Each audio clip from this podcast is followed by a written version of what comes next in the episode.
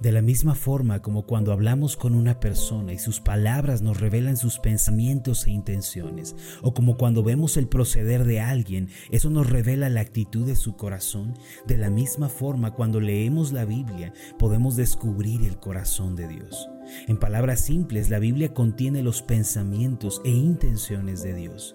Cada página nos revela su voluntad y su carácter.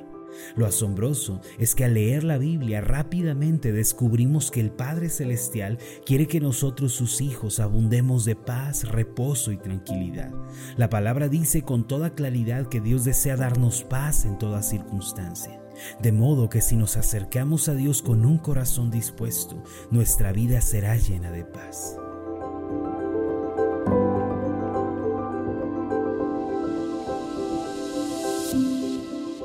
Estás escuchando Meditaciones Ascender con el pastor Marlon Corona. Acompáñanos esta semana a escuchar la serie titulada La paz de Dios. El tema de hoy es La paz de Dios en mi vida. El apóstol Pablo fue llamado por el mismo Jesucristo para que le sirviera llevando el Evangelio a los gentiles. La misión de este apóstol era enseñar el camino de Dios a aquellos que no pertenecían al pueblo de Israel, pero que por la gracia de Dios habían sido invitados a su pueblo amado.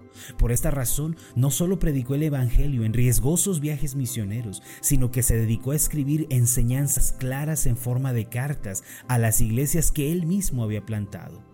En el Nuevo Testamento se encuentran cerca de 13 de las cartas que Pablo escribió tanto a las iglesias como a los pastores que servían en ellas. En sus cartas Pablo resaltó sobre todo la obra de Cristo por medio de la cual una persona puede ser salva del pecado y de la ira de Dios. Enseñó sobre la reconciliación con Dios por medio del sacrificio de Cristo y cómo nuestros pecados son borrados por medio de su sangre. Además, dejó instrucciones detalladas sobre cómo deben vivir los cristianos tanto dentro como fuera de la iglesia. Habló del matrimonio, la familia, el mundo espiritual invisible y resaltó la importancia de prepararnos para la segunda venida de Cristo. No solo eso, Pablo se esforzó por reprender y corregir los errores y pecados que los cristianos cometían con la finalidad de que cada creyente viviera una vida santa y limpia delante del Dios al que un día debían de presentarse.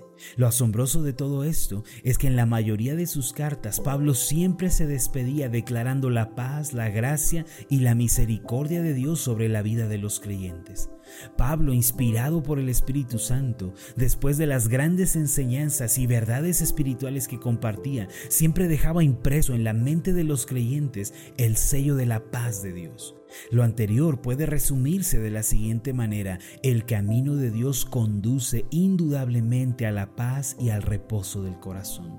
Toda persona que aprende el camino de Dios en realidad se está encaminando a la paz que sobrepasa todo entendimiento. Mire la tremenda conclusión de Pablo en la segunda carta a los tesalonicenses. En el capítulo 3, en los versículos 16 al 18, dice así, y el mismo Señor de paz os dé siempre paz en toda manera, el Señor sea con todos vosotros. La salutación es de mi propia mano, de Pablo, que es el signo en toda carta mía, así escribo. La gracia de nuestro Señor Jesucristo sea con todos vosotros. Amén.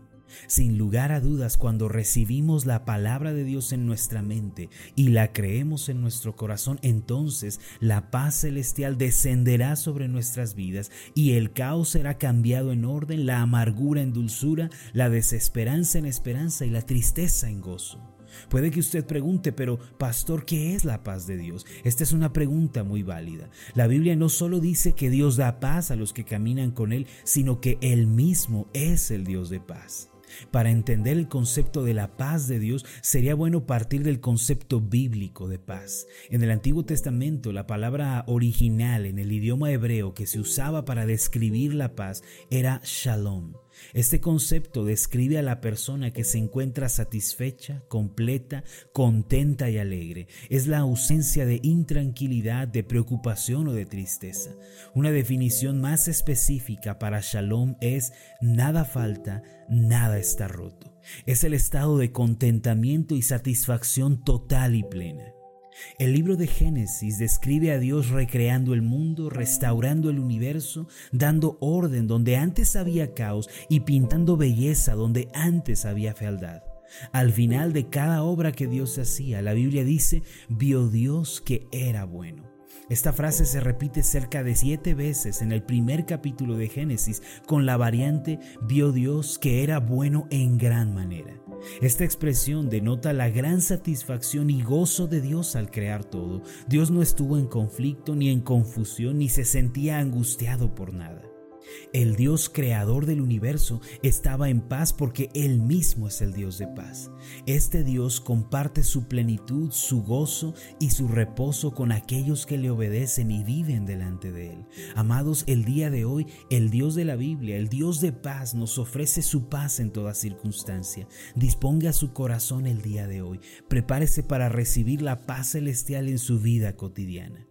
La nueva versión internacional dice en 2 de Tesalonicenses 3:16 lo siguiente, que el Señor de paz les conceda su paz siempre y en todas las circunstancias. El Señor sea con todos ustedes.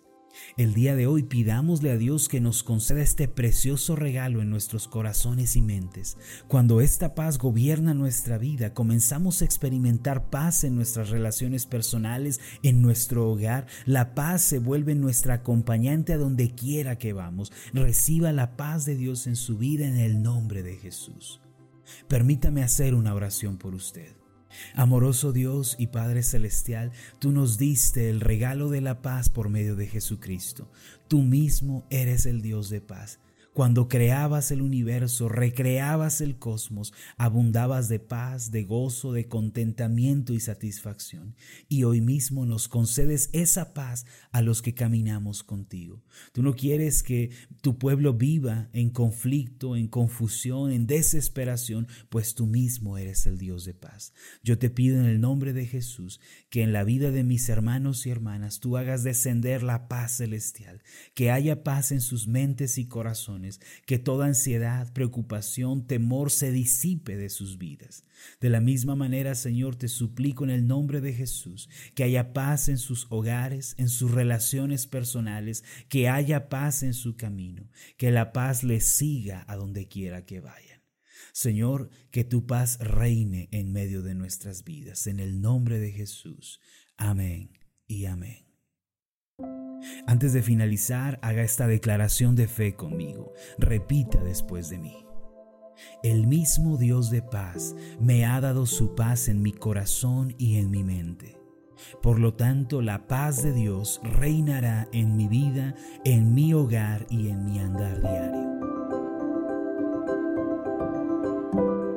Hola, ¿qué tal? Mi nombre es Marlon Corona, soy el pastor de la iglesia Ascender en la ciudad de Zapopan, Jalisco, en México. Le agradezco mucho por haberme seguido con esta meditación. Mi oración siempre es que usted sea prosperado en todas las cosas y goce de una buena salud así como prospera en su alma. Le invito a que ore por las meditaciones ascender y le pregunte a Dios cómo puede usted ser de bendición para este ministerio. Las meditaciones ascender son impulsadas y apoyadas por nuestros oyentes. Reciba un fuerte abrazo, que Dios le bendiga.